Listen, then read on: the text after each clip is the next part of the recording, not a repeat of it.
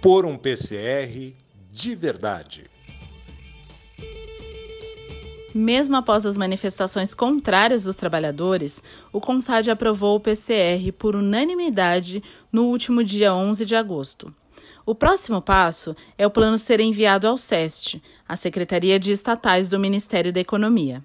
E como ele não tem impacto financeiro, já que não prevê nenhum aumento de salário ou benefícios para os funcionários, o governo deve aprovar o projeto. Mas e agora? O que a gente ainda pode fazer para evitar mais esse retrocesso?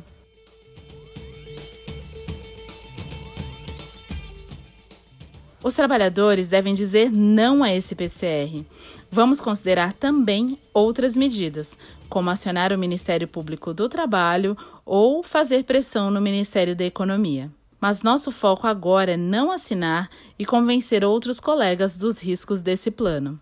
Isso porque um PCR com baixa adesão pode ser questionado e forçar a empresa a apresentar outras propostas ou até a reabrir as negociações. Nos próximos dias, as entidades vão chamar novas plenárias para tirar dúvidas e também para discutir outras maneiras de buscar um plano que seja atrativo e que realmente retenha os funcionários. Uma produção da Comissão de Empregados.